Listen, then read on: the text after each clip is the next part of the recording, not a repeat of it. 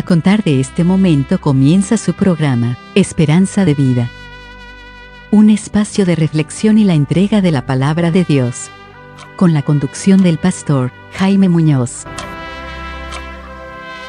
Una vez más, estamos contentos de poder compartir con ustedes un nuevo programa en este su programa Esperanza de Vida. Hoy día traemos un tema muy importante un tema muy interesante que vamos a llamar ¿Puede el hombre perdonar pecados? ¿O es solo Dios el que perdona los pecados? Bueno, en el desarrollo del programa de hoy vamos a tener la respuesta a esta interrogante porque hay muchas personas que se arrogan la posibilidad, que se arrogan el, derecho, que se arrogan la atribución de poder perdonar los pecados. ¿Es bíblico eso? ¿Está en la palabra del Señor? Hoy día el pastor Jaime Muñoz, que me acompaña por supuesto, o al revés, yo lo acompaño a él, va a ayudarnos a entender esta, esta pregunta, va a, ayudar a darnos la respuesta, como siempre, en base a lo que el Señor dice, a lo que la palabra del Señor dice en la Biblia. Pastor. Hola, eh, un placer para nosotros una vez más encontrarnos con ustedes y traerles el mensaje de la palabra de Dios, tal como dijo nuestro hermano, eh, ¿puede el hombre perdonar pecados? Entre nosotros podemos perdonarnos. Si yo ofendo a alguien y me creo un hombre realmente hombre, debo ir y decirle, mira, perdóname, me equivoqué, no fue mi intención. Pero que esto se ve demasiado poco, ¿no es cierto? Para mí, un hombre verdadero, que he conocido muy pocos, son los que saben aceptar sus errores y pedir perdón. Entre nosotros podemos perdonar nuestras ofensas, pero ¿puede el hombre perdonar pecados que uno comete contra Dios? Es una gran pregunta, ¿verdad? Porque hemos sido engañados toda la vida de que sí puede, pero vamos a ver qué dice la Biblia en cuanto a esto. Así que quédese con nosotros porque sé que le va a interesar y sé que le va a gustar y quizás le va a sacar de los errores de pensamiento que usted tenía, hermano. Sí, bueno, como siempre los invitamos a que nos escriban a la casilla de correo contacto arroba esperanzadevida.cl o que nos visiten también en nuestra página en Facebook, que tiene el mismo nombre Esperanza de Vida. Esperamos sus comentarios, es importante para nosotros que nos cuenten qué les parece el programa, que nos digan qué, temas le gustaría que tratáramos en estos programas, de manera de poder estar eh, permanentemente en comunicación con ustedes. Nosotros solamente, como ya lo hemos dicho en reiteradas oportunidades, queremos llevar la palabra del Señor, queremos llevar lo que el Señor dice a los, a los hombres, en un lenguaje eh, normal, en un lenguaje sin palabras rimbombantes y sin un léxico especial, hablar como, como hablamos normalmente con todas las personas en el día a día, como hablan las familias, como hablan los amigos. Ese es el estilo con el que queremos llevar la palabra. Y bajo esa misma mirada queremos que nos digan qué cosa, qué tema les gustaría que tratáramos en este programa. Bien, vamos a ir a un tema musical y a la vuelta vamos a estar con la lectura bíblica, así que los invitamos a que tengan sus Biblias a mano y un lápiz y un papel también para que puedan tomar nota.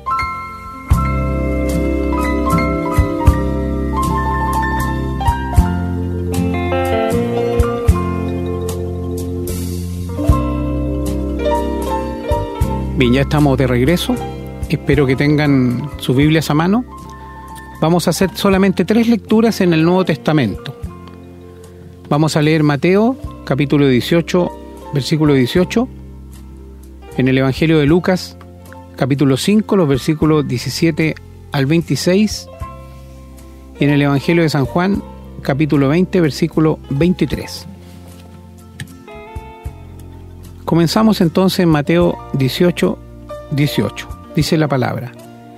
De cierto os digo que todo lo que atéis en la tierra será atado en el cielo y todo lo que desatéis en la tierra será desatado en el cielo.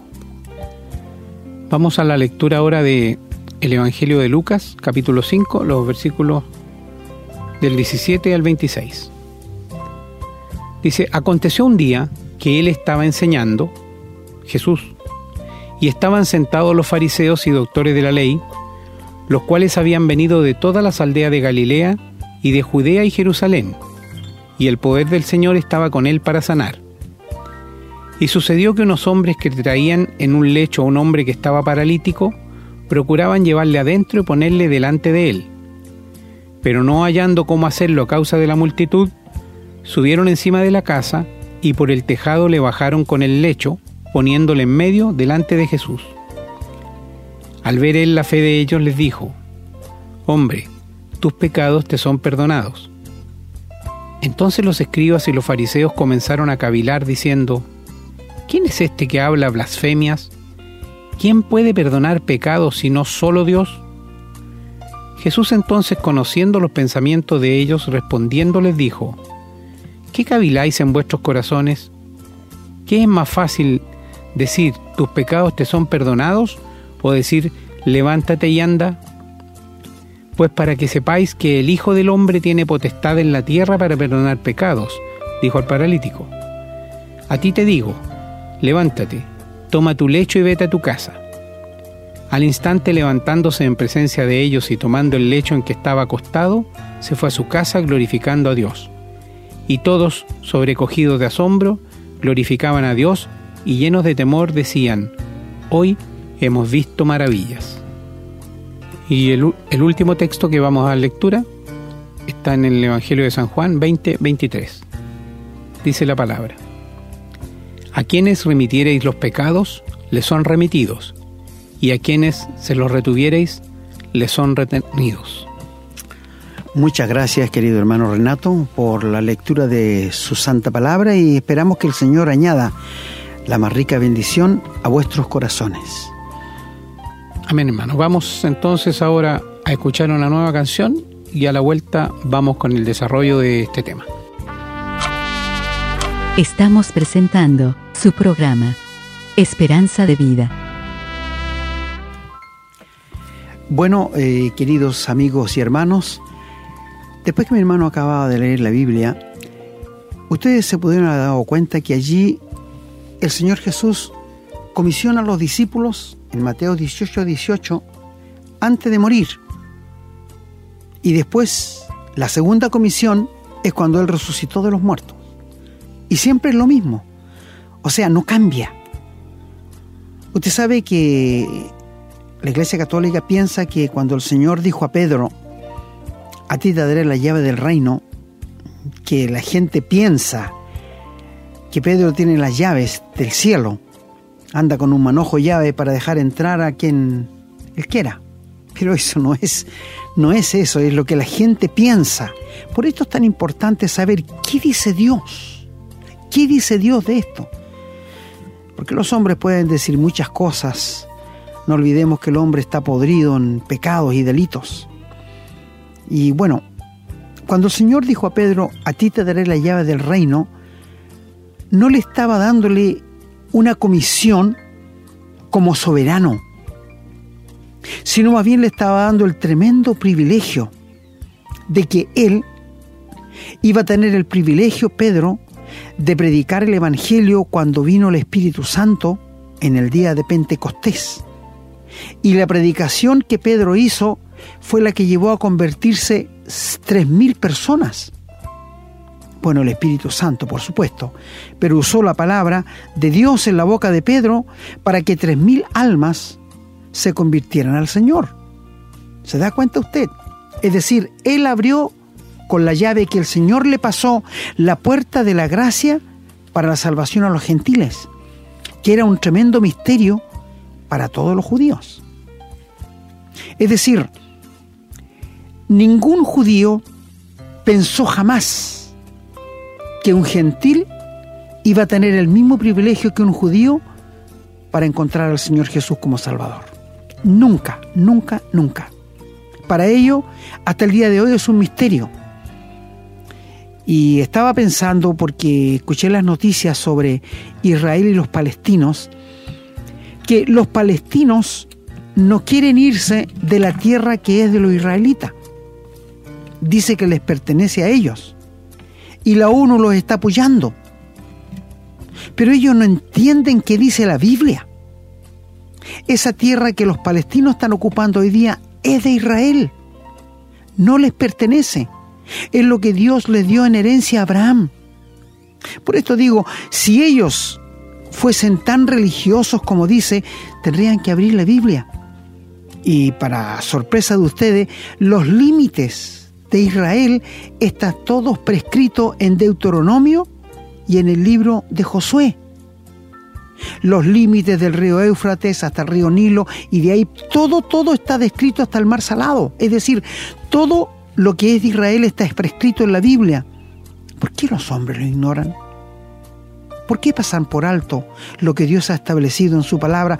Que quiero decirle, nunca, nunca va a pasar de moda. Lo que Dios le dijo a Adán es lo mismo que te está diciendo a ti hoy día, porque el corazón del hombre no ha cambiado. Desde su juventud es malo. Nacemos con el germen del pecado. Y lo que Dios dijo hace seis mil años atrás está tan fresco en el día de hoy como que el Señor lo hubiera dicho hoy. Querido amigo, la palabra de Dios nunca va a pasar de moda. Porque Dios es un Dios eterno. Es un Dios con un eterno presente. Él dijo a Moisés, yo soy el que soy. Dios es un Dios de vivo, no es un Dios de muerto. Por esto cuando dijo también a Moisés, yo soy el Dios de Abraham, que ya miles de años había muerto, soy el Dios de Isaac, que también había muerto, y el Dios de Jacob, que también había muerto, pero dijo, soy, porque ellos estaban en la presencia de Dios. Es decir, para Dios no hay un pasado, es un eterno presente. Por esto decimos, queridos amigos, la necesidad que el hombre tenía hace seis mil años atrás es la misma que tiene hoy día. Y Dios ha provisto para completar, para que esa necesidad sea completamente satisfecha. ¿Y sabes cuál es la necesidad que tiene el hombre, el vacío en su corazón? Jesús. Jesús. Cuando el Señor entra y llena ese vacío, tu vida tiene razón. Tu vida tiene un rumbo ahora. Por esto estamos diciendo, querido amigo, la palabra de Dios no tiene un ayer, sino un hoy. La Biblia dice, si oís, oyerais su voz, no endurezcáis vuestros corazones. Es decir, Dios siempre habla al hombre y lo quiere traer para que el hombre sea feliz, para que el hombre encuentre el rumbo. Porque amigos, tienes que aceptar tú que no conoces al Señor, que estás perdido en el camino que Dios quiere que andes. Cuando hablamos de que estás perdido, no estamos diciéndote que estás perdido en algún vicio, que estás perdido en el alcohol, no, estás perdido del rumbo que quiere que Dios viva. Eso es. Ahora, Queridos amigos, cuando nosotros llegamos a hablar estas cosas, encontramos de que Dios ha establecido un principio. Y un principio que, que un niño puede entenderlo. Cuando Dios dijo a los discípulos, allí en Mateo 18, 18, y les dijo a ellos que a quienes les retuvieran los pecados, les serán retenidos y a quienes se lo desates les serán desatados y todo lo que se ha desatado en la tierra será desatado en el cielo. ¿Qué quiso decir? Bueno, les dio plena autoridad para que ellos al proclamar el Evangelio, como lo hizo Pedro en Pentecostés, que hablamos un momento antes, como hizo Pedro en Pentecostés, cuando él predicó el Evangelio y les dijo a ellos que ellos habían matado al autor de la vida, que ellos habían crucificado al único Dios que había venido a visitarles. Y ellos se sintieron tan compungidos que se arrepintieron y entregaron su vida al Señor. Y Pedro les dijo, si ustedes entregan su vida a Jesús y se rinden, van a tener perdón de pecados. Porque no hay otro nombre dado a los hombres bajo el cielo en que podamos ser salvos. Entonces, ¿qué les quiso decir el Señor cuando le dijo, que todo lo que atéis en la tierra será atado en el cielo y todo lo que se en el cielo será desatado en la tierra, lo siguiente, cuando tú, querido hermano, te encuentras con tu prójimo o tus familiares y tú les pones, les pone el plan de salvación, tú les dices de que hay un cielo, que hay un infierno y que el pecado te ha separado de Dios y que Jesucristo es el único que puede perdonarte y salvarte y darte la vida eterna, que Él murió en la cruz para que tú obtengas el perdón, la vida eterna y que puedas estar seguro del cielo. Eso quiso decirle. Todo lo que desatéis en la tierra, es decir, si esa persona se convierte en un cristiano, su problema delante de Dios es desatado en el cielo, pero comenzó aquí en la tierra. ¿Me entiendes? Si tú en este momento que escuchas el programa no conoces al Señor Jesús como Salvador, no tienes la seguridad de la vida eterna, no sabes qué va a pasar contigo después de la muerte, si tú en este momento te arrepientes de tus pecados, confías que cuando Cristo murió en la cruz lo hizo a favor tuyo, y confías en la muerte de Cristo y la haces tuya y lo aceptas en el corazón como el único Salvador tuyo, todos tus pecados van a ser perdonados. Y si tú lo haces, lo que comenzó aquí en la tierra es desatado en el cielo. Eso es todo lo que quiere decir. Allí no está autorizando a nadie para que perdone pecados. Allí tú no encuentras que dice que si tú perdonas a, alguien del pecado va a ser perdonado en el cielo. No es esto lo que está diciendo. Allí es bien claro lo que está diciendo. Todo lo que atáis en la tierra. Ahora, ¿qué significa? Que si tú no crees, que si tú no aceptas la palabra de Dios, estás atando aquí en la tierra lo que pudiste desatar en el cielo. Porque tu cuenta por tus pecados está delante de Dios y puede ser desatada en este mismo momento. Si tú confías en la muerte de Cristo a tu favor, ¿te das cuenta que es sencillo? ¿Te das cuenta lo que Dios quiere decir? Es decir, no hay nadie aquí en la tierra, el Señor jamás capacitó o dejó a alguien comisionado para que perdonara pecados. Sería terrible, sería una tragedia, porque, digámoslo en buen chileno, hay personas que a ti no te calzan, ¿verdad? Que no te caen bien, porque las encuentras pesado, porque las encuentras creído, porque las encuentras que son demasiado, qué sé yo, habladores o, o andan asolapados. Hay muchos que no te caen bien. ¿Qué pasaría si el Señor te hubiese comisionado a ti, a un ser humano aquí en la tierra, para poder perdonar los pecados? y viniera una de esas personas a ti, ¿tú le perdonarías? Por supuesto que no, porque te cae mal. Bendito sea Dios, que Él no hace acepción de personas. Y no importa quién seas, de qué color sea tu piel, qué pienses o qué hagas, para Dios eres un ser humano más que te ama y que te quiere perdonar. Entonces, cuando leemos este versículo, que la Iglesia Católica lo usa como que está autorizado los sacerdotes para perdonar pecados. Sabe, a veces he llegado a pensar, querido amigo, que cuando tú le confiesas tus pecados al sacerdote, ¿cómo se reirá él después? Tú me dirás, no, él no lo hace. ¿Cómo sabes tú? Si él después solo lo hace, mire, este me viene a contar todo lo que hizo. Mira, amigo, no le creas a los hombres. La Biblia dice, maldito el hombre que confía o que le cree al hombre. Es a Dios a quien tenemos que creerle, no al hombre. Y cuando esto está diciéndole aquí tan claramente, quiere decir que no hay nadie, escúchame muy bien, aquí en la tierra, autorizado por la Biblia para perdonar pecados. Pregúntale a alguien. Luego vamos a ir a otro pasaje donde la gente religiosa, los fariseos, los escribas, los saduceos, en su propia boca dicen, ¿quién es este que puede perdonar pecados si solo Dios, ellos mismos lo están diciendo, puede perdonar pecados. Es decir, estas sectas en los días del Señor Jesús sabían que no había nadie comisionado aquí en la tierra para perdonar pecados. Así que cuando el Señor dice esto aquí, todo lo que atéis y desatéis será desatado, es cuando tú le, les pones el plan de salvación a otro. Si Él lo cree, si Él lo acepta, su gran cuenta que tiene en la presencia de Dios por causa de sus pecados va a quedar en blanco, va a ser desatado. Pero comenzó aquí en la tierra.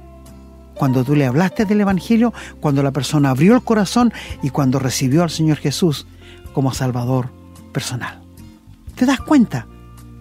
Cuando leyó nuestro hermano allí en Lucas, encontramos que habían unos hombres, cuatro hombres, que tenían un amigo que era paralítico y que estaba imposibilitado de caminar, estaba acostado en una, en una camilla.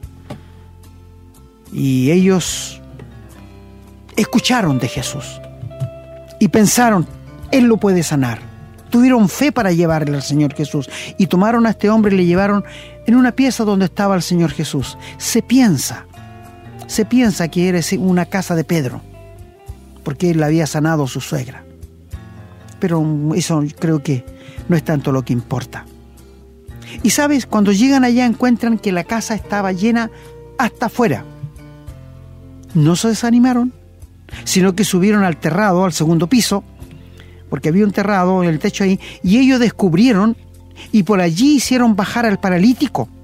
Claro, cuando lo hicieron bajar, la gente se tuvo que retroceder para dar el lugar al paralítico. Y cuando el paralítico llegó frente al Señor Jesús, no le sanó. No le sanó. Lo miró y le dijo, tus pecados te son perdonados. ¿Sabe? Yo hice un programa tiempo atrás, ¿qué es más importante? ¿La sanidad, ¿La sanidad del cuerpo o el perdón de los pecados? Y allí establecimos que lo más importante es el perdón de pecados. Yo he conocido muchas personas que llegaron muy enfermas a la iglesia. Oramos por ello porque hoy día no existe nadie con don de sanidad. Yo no dudo que Dios pueda sanar un cáncer, porque su poder no se ha cortado. Yo no dudo que Dios pueda quitarle el vicio de la droga a alguien que se convierta a Cristo. No, Dios tiene mucho poder. Yo no dudo que Dios pueda levantar un muerto. No, su poder no ha cambiado, pero dudo que un hombre tenga el don para ello. No, esto sí que no, la, la Biblia no lo apoya. Entonces, yo te digo, querido amigo y hermano, si Dios solo puede perdonar pecados. ¿Por qué el hombre se arroga este derecho que solo Dios lo tiene? Y mira, he conocido muchos que han sido sanados, le han prometido muchas cosas a Dios, pensando que Dios es un comerciante, que si Él hace esto, Dios hace lo otro. Dios no actúa así. Dios no actúa así, querido amigo. Así que no se te ocurra a ti cuando estés en una aflicción, cuando estés en un momento duro, cuando estés pasando por, penurias. Decirle a Dios, si tú me sanas, yo voy a hacer lo otro, porque eso no va a pasar. Dios no actúa de esa manera. Dios actúa en gracia, en misericordia, pero no en comercio. ¿Sabe la codicia en el día de hoy de la gente que quiere tener más y más y nunca se sacia? es como el infierno, es como el abadón, jamás se van a saciar. Mi amigo, te pregunto a ti, ¿tú tienes el perdón de pecados? No me digas que nadie puede tenerlo, porque sí. Gracias a Dios que yo, mi hermano aquí y otros creyentes más estamos seguros que hemos sido perdonados, que todos nuestros pecados han sido echados en lo profundo del mar, que han sido puestos en la espalda de Dios, que se han deshecho como la neblina y que Dios nunca más se va a acordar de ellos. Y de allí viene la doctrina de la justificación, que un día vamos a tratar. La justificación es hacer perfecto al culpable. ¿Me entiendes? Por ejemplo, hoy día, Dios, cuando salva a una persona, cuando le da vida eterna, cuando se produce en él la regeneración, Dios lo ve como a su Hijo. A través de Cristo lo ve perfecto, cabalmente sin pecado y como que nunca ha cometido un pecado. Es por esta razón que cuando un verdadero Hijo de Dios dobla su rodilla y habla con Dios, entra al trono de Dios donde mismo está el Padre. Privilegio que solo era concedido en el antiguo tiempo al sumo sacerdote y una vez al año. Así que si para los antiguos era un problema que ellos no podían entrar cuando quisieran hablar con Dios, por esto Dios se hizo un tabernáculo para esconderse en el lugar santísimo de las miradas e incluso para poder hablar a Dios. Privilegio era dado, Moisés podía hablar con Dios cara a cara. Es uno de los pocos hombres que ha podido hablar con Dios cara a cara en la historia del ser humano. Y era Aarón que podía entrar una vez al año y con sangre ajena primero para espiar sus pecados y después con la sangre del pueblo. O sea, la sangre por el pueblo. Primero por él y después por el pueblo. Así que tenemos que establecer, queridos amigos, que hoy día el Hijo de Dios, el que ha nacido de nuevo, puede entrar a hablar con Dios a la hora que sea y cuando sea y en el momento que sea. Bendito sea Dios, que la Biblia nos dice que Él no tiene mudanza ni sombra de variación. ¿No es como nosotros? ¿No has amanecido a veces con el pie izquierdo? Hay personas que tú les ves la cara y no quisieras acercarte a ellos, ¿no es cierto? Pero Dios siempre está igual, Él no cambia. ¿No te anima esto, querido hermano? ¿No te anima a pensar que mientras tú duermes en la noche, allí está la presencia de Dios, cuidándote y guardándote? ¿No te anima esto? A confiar en Dios más, ¿no es cierto? ¿No salen gratitudes de tu corazón hacia, hacia Dios? ¿Sabes que hay ángeles que nos guardan, que nos cuidan? Bendito sea Dios por todo eso. No lo merecemos, sí, no lo merecemos, porque siempre hemos sido malos, somos pecadores. Pero Dios en su amor, bondad y misericordia nos bendice de esta manera. Bendito sea el Señor. Pero amigos, volvemos a esto. ¿Tú estás perdonado? Mire, me gustaría, me dices tú. Porque tengo, pero supiera usted el montón de pecados que tengo. Mire, mi amigo, no te preocupes, no eres el único con el problema. Todo ser humano está cargado, trae tras sí una tremenda mochila llena de pecados. Llena de pecados. Incluso hay pecados que tú no quisieras que otros supieran. ¿Verdad? Hay pecados que tú has cometido que no quisieras que tu cónyuge lo supiera, que tus hijos lo supieran, que tus amigos lo supieran, pero Dios lo sabe. Y Él quiere borrarlos. Él quiere perdonarlos. Él quiere que se deshagan como neblina. Porque Cristo cuando murió en la cruz y derramó aquella sangre que Dios exigía para perdonar el pecado, Él lo hizo. Y la muerte de Cristo agradó al Padre. Por esto le levantó con poder al tercer día de entre los muertos. Y esa sangre es la que nos ha limpiado a los que somos de Dios de todo pecado. Mi querido amigo, al hablarte de la sangre del Señor, te digo que la sangre que del Señor derramó en la cruz es para limpieza de nuestros pecados. Es verdad que muchos por ahí erróneamente, cuando hay un terremoto, cuando están en aflicción, dicen, cúbreme con tu sangre. Pero esto no es lo que enseña la Biblia, ¿te das cuenta? Cómo el hombre cambia los planes, los propósitos de Dios. Incluso algunos más atrevidos han llegado a decir, te reprendo a un espíritu demonio por la sangre de Jesús. ¿Dónde sale esto en la Biblia, hermano? Amigo, cuando nosotros como hijos de Dios reprendemos un espíritu inmundo, es en el nombre del Señor Jesús, porque ese nombre tiene poder. ¿No dijo el Señor cuando se levantó de los muertos, todo poder me es dado en el cielo, en la tierra y debajo de la tierra? Es en ese nombre que los demonios tienen que sujetarse, tienen que abstenerse. Yo te he dicho que al Señor Jesús el demonio le tiembla, le tiene temor. Y si tú, mi hermano, estás viviendo como el Señor, el diablo también te va a temer. No hay nada que asuste más a Satanás cuando un hijo de Dios está de rodillas. Por esto te decimos, el triunfo es nuestro. El triunfo Dios lo puso en nuestras manos. Entonces, ¿el hombre puede perdonar pecados? Es lógico que no. Ningún ser humano está capacitado para ese. Ahora, cuando bajó aquel enfermo, el Señor le dijo, tus pecados te son perdonados. En el versículo 21, los escribas, los fariseos, empiezan a cavilar. ¿Tú sabes qué es cavilar?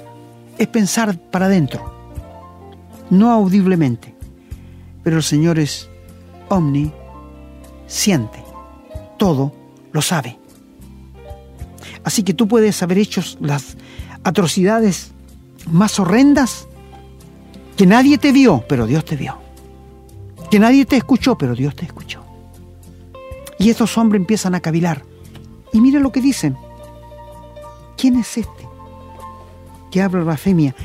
¿Quién puede perdonar pecados sino solo Dios? No hay nadie más que pueda hacerlo.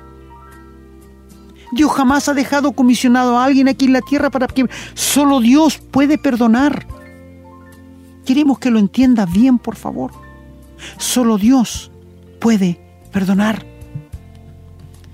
No sé si hablo a personas que alguna vez se han ido a confesar frente a un sacerdote. Después que han confesado sus pecados, han obtenido la paz. Quizás han obtenido una tranquilidad como cuando tú tienes algo dentro de sí que estás ahogado y que quieres contárselo a alguien para descargarte. Y tú se lo cuentas a alguien y descansa, ¿no es cierto? Es como un descanso. Esto puedes sentir, pero no la paz de Dios. No, no puede ser, porque un hombre no puede perdonarte, no puede absolverte. Mi amigo, estamos hablando la palabra de Dios. Y este hombre, cuando el Señor le dijo, tus pecados te son perdonados, no, no le escuchamos decir nada a él, pero a los religiosos que estaban ahí sí, porque dice, ¿quién es este? Si solo Dios puede perdonar. ¿Qué verdad más grande dijeron, ¿no es cierto?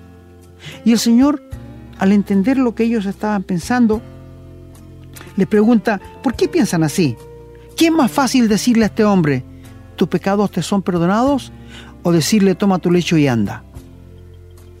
Es como el Señor le hubiera dicho, y para que ustedes sepan que los pecados de él están perdonados, le voy a decir, levántate, toma tu lecho y anda. Si no lo hace, es porque no está perdonado. Pero si él toma su lecho, se levanta y se va a su casa, es porque está perdonado. ¿Y qué le dice el Señor? Levántate, toma tu lecho y vete a tu casa. ¿Y qué hizo el hombre? Se levantó, tomó su camilla y se fue para mostrarles a estos religiosos que el hombre estaba perdonado. Pero, ¿qué es, ¿qué es lo primordial? La sanidad del cuerpo, el perdón de pecados. El perdón de los pecados. Allí lo estableció el Señor. Pero como estamos hablando del perdón de pecado, quiero decirle, si el hombre no hubiese estado perdonado de sus pecados, nunca se habría levantado de su estado paralítico. ¿Te dan cuenta, queridos amigos? Cómo es clara la palabra de Dios. Y al final se van maravillando por todo esto que habían visto. Por esto te pregunto, ¿tú estás perdonado de tus pecados? No me digas que los has confesado al sacerdote, porque seguirás igual, pendiendo sobre ti la condenación.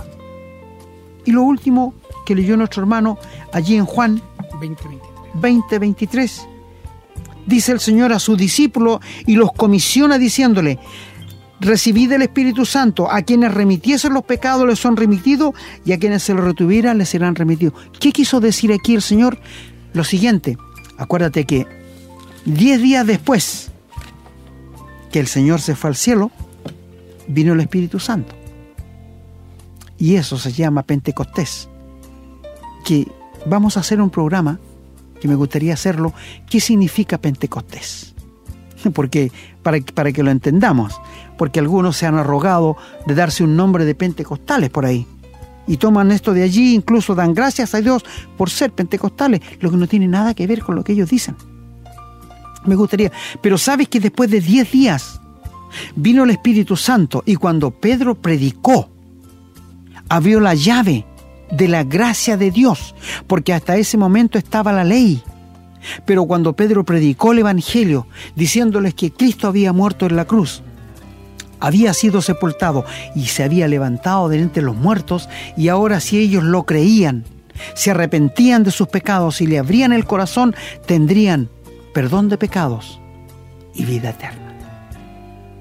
Amigos, cuando el Señor les dijo a ellos, a quienes les remitierais los pecados, es decir, volvemos a lo de delante, si tú le dices a un inconverso hermano, que si él se entrega al Señor, si él le entrega su vida al Señor, sus pecados van a ser perdonados. Y esa persona lo hace, ¿qué pasa? Sus pecados le son remitidos. Pero si la persona dice, no quiero creer, tú sabes que esos pecados van a quedar retenidos. No va a ser perdonado. Esto es lo que el Señor le está diciendo. Y esto fue lo que hizo Pedro, lo que hizo Pablo, lo que hizo Felipe, lo que hizo Esteban, lo que predicaron el Evangelio. Y hasta el día de hoy, yo te digo a ti, querido oyente, tú eres un pecador que necesitas con urgencia el perdón de pecados. Y Dios está dispuesto a otorgártelo por medio del sacrificio de su Hijo en la cruz del Calvario. Si tú le entregas tu vida, si tú confías en aquella muerte, tus pecados van a ser resueltos. Esto dice el texto. Pero si tú no quieres creerle a Dios, si tú no quieres creer que Cristo murió por tus pecados y no quieres recibirle en tu corazón, tus pecados van a quedar retenidos. Mira qué sencilla la palabra. Mira qué sencillo, pero aquí no está autorizando a nadie para perdonar o para no perdonar pecados. Aquí está hablando del mensaje que el Señor nos ha dejado para que lo difundamos. Esto es lo que estamos haciendo por estas ondas radiales.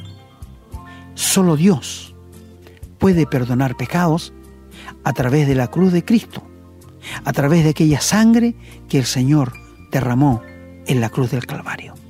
Es verdad, que nosotros decimos, no hay nada que Dios no pueda ver. Pero sí tenemos que decir, hay algo que Dios no puede ver. ¿Y sabe qué es? Mis pecados a través de la sangre del Señor Jesús. ¿Tú te, das cuenta de esto? El que es hijo de Dios sabe que Dios no le ve ni un solo pecado. Porque la Biblia nos dice en primera de Juan, así como era el Señor Jesús aquí en la tierra, así somos nosotros. Es decir, Dios nos ha perdonado, nos ha justificado, nos ha dado la vida eterna y cuando Él nos mira, porque no te olvides que cuando Dios salva a alguien, lo pone un sello, que es el Espíritu Santo. Hemos sido sellados y donde quiera que vayamos, Dios se identifica por el sello que es el Espíritu Santo. Y mi amigo, tú sabes que si tú no tienes el Espíritu Santo, no eres de Dios. No importa qué digas, no importa qué hagas, no importa cuánto conocimiento tengas, si tú no tienes el Espíritu Santo morándote, nunca vas a llegar al cielo. No te equivoques. Te preguntamos ahora, porque ya el tiempo se nos va. ¿Estás perdonado realmente? No permitas que nadie te diga que tienes que hacer esto, que tienes que pagar esta manda, que tienes que hacer esto. No, no, ese es satánico. No es bíblico. Dios te perdona gratuitamente, por gracia. Dios está dispuesto hoy día. Venid luego, dice Jehová, y estemos a cuento. Si vuestros pecados fuesen como el carmesí, vendrán a ser como blanca lana. Mi amigo, tú no, no puedes hacer nada para obtener el perdón de tus pecados. Y nadie puede hacer nada aquí en la tierra, un ser humano a tu favor, para que tú seas perdonado, aparte de presentarte el mensaje del Evangelio. ¿No quieres tú tener la seguridad hoy día de que todos tus pecados están borrados? Aún aquellos que te traen vergüenza, aún aquellos que no quisieras tú que nadie lo supiera, Dios está dispuesto a borrarlo. Si en este momento doblas tu rodilla y con, con un corazón arrepentido y contrito le dices a Dios que tú quieres tener la vida eterna, que tú quieres ser perdonado de tus pecados y que tú confías que cuando Cristo murió en la cruz lo hizo por ti y pagó todos tus pecados. Y le entregas tu vida al Señor y confías en Él. ¿Quisieras tener esta seguridad? Puedes serlo en este mismo momento si tú te entregas de todo tu corazón al Señor Jesús.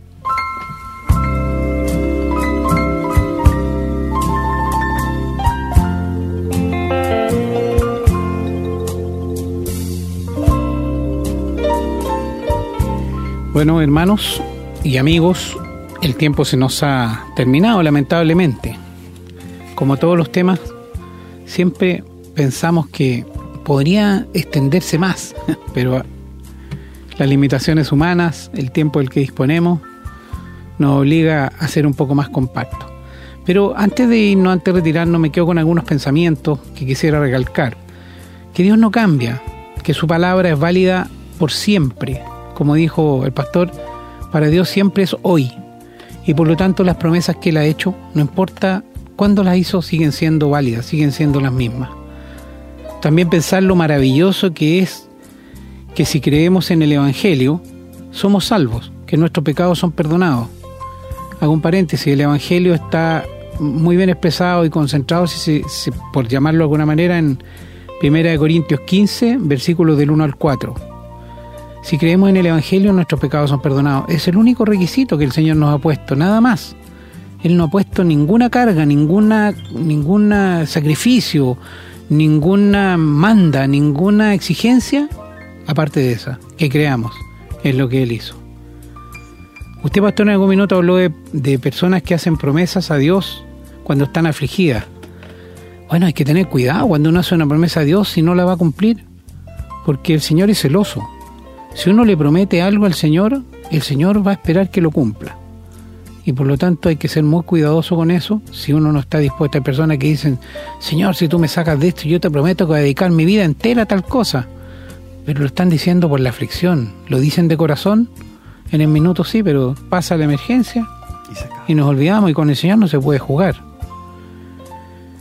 Creer que Dios no puede perdonar algunos pecados también porque uno considera que son demasiado graves eso es no entender quién es y cómo es Dios. Eso es el diablo el que se encarga de decirle a uno permanentemente, no, esto es demasiado grave. El Señor no te lo puede perdonar.